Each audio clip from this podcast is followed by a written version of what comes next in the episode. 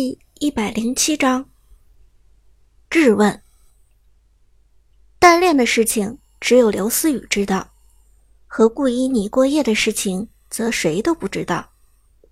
苏哲可不敢把昨天的真实情况说出来。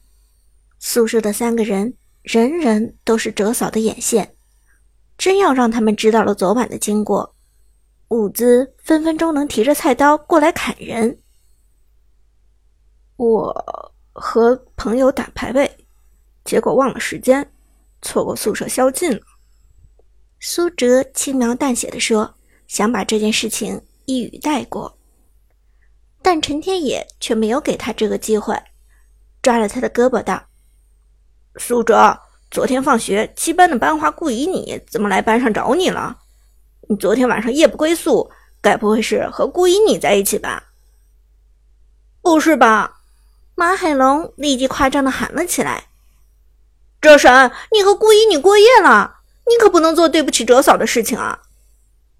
苏哲连忙摆手道：“你们想哪儿去了？我怎么可能对不起伍兹呢？我和顾依你就是普通的同学关系，没有做什么过分的事情。”马海龙和陈天野则完全想不通苏哲为什么会认识顾依你，两人都是满心疑惑。陈天野皱眉问道：“哲神，顾依你是思雨之前的梦中情人啊？没听你说认识他，你是怎么认识他的？”苏哲尴尬的咳嗽一声，一时间想不出什么好办法掩饰过去。多亏刘思雨及时站出来解围道：“哦，是这样的，顾依你听说哲神是荣耀高手，想拜师打游戏，托我介绍他们认识的。”没错，就是这样的。苏哲感激的拍了拍刘思雨的肩膀，点头说道：“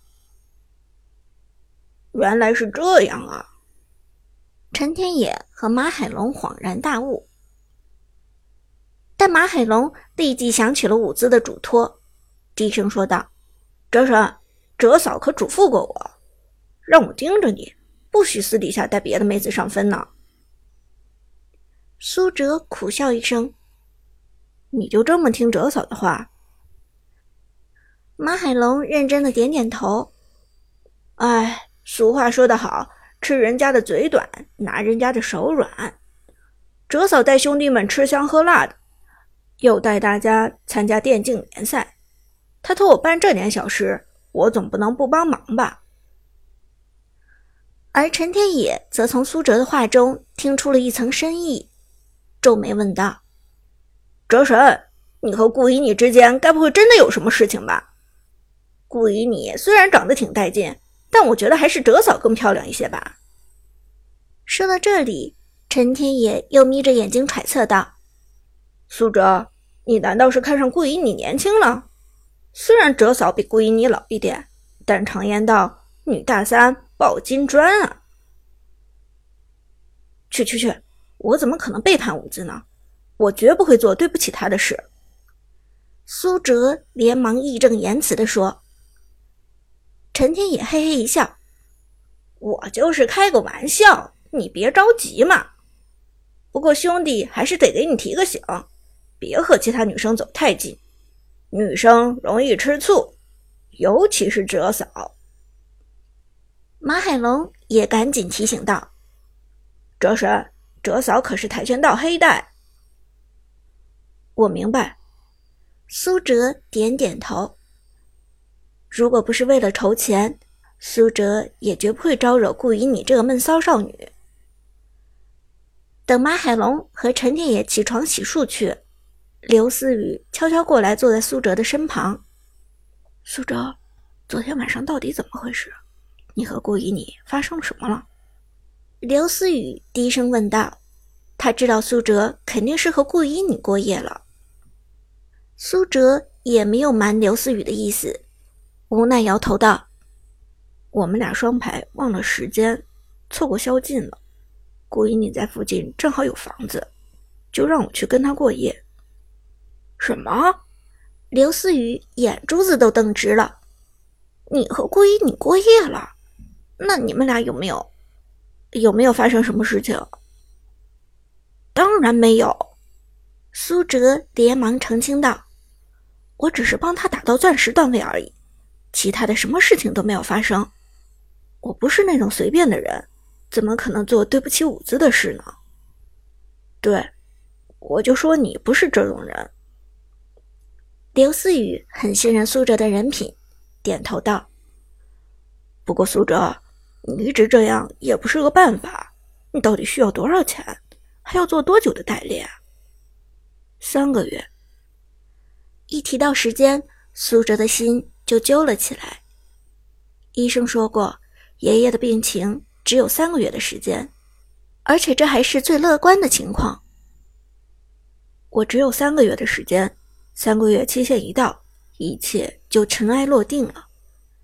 至于我这三个月之内能赚多少钱，完全是听天由命。三个月。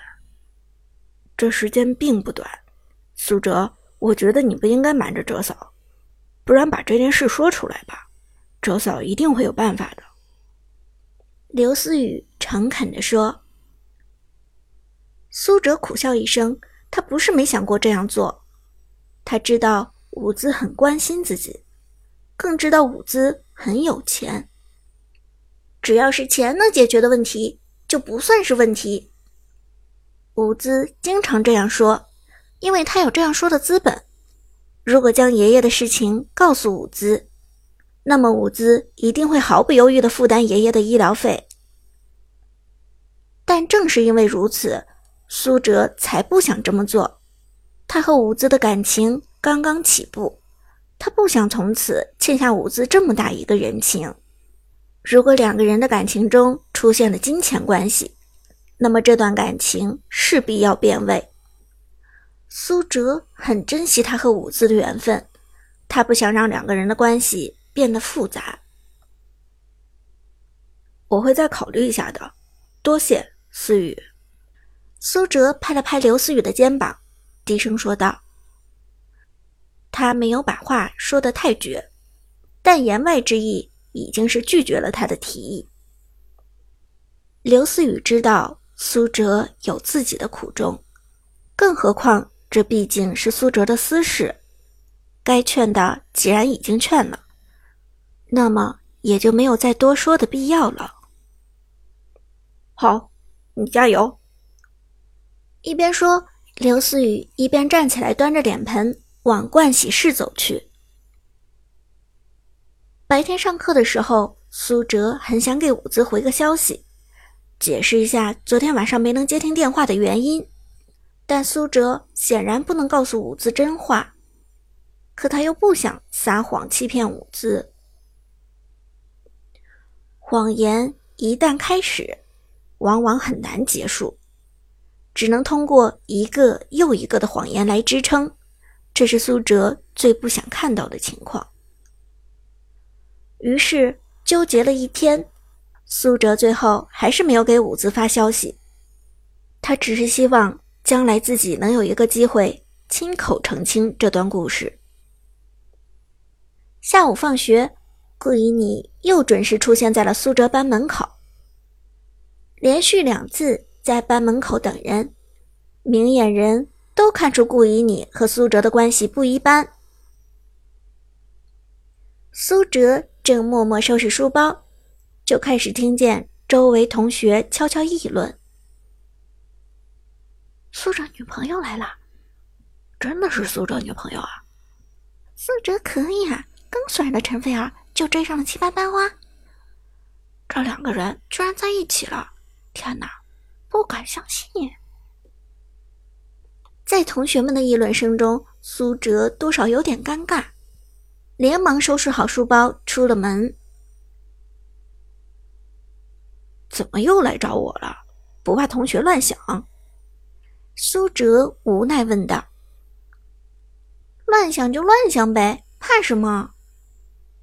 顾以你仍然是一副天不怕地不怕的模样，拉起苏哲的胳膊就走。走走走，昨天上钻石，今天上星耀。啊呸！你以为星耀那么好上？再说昨天已经夜不归宿了。今天不可能再这么放纵。苏哲连忙说：“猥琐发育，别浪。那就算不上星耀，也给我上个钻一、钻二之类的吧。我朋友圈里最高段位才钻十三，你至少得给我秒杀他们才行。顾以你迫切地说。苏哲哭笑不得：“你请代练，原来就是为了秒杀朋友圈那些朋友啊？也不全是，我也想感受一下王者局是什么滋味的。”顾以你仰着头说。求求你了，还是别感受了。你要是真的去打王者局，那你的队友不得疯了？苏哲连忙阻止。哼，怎么了？我有那么菜吗？顾以你抓住苏哲的胳膊，威胁似的问道。苏哲谨慎的考虑了一下，终于给出了答案：还真有。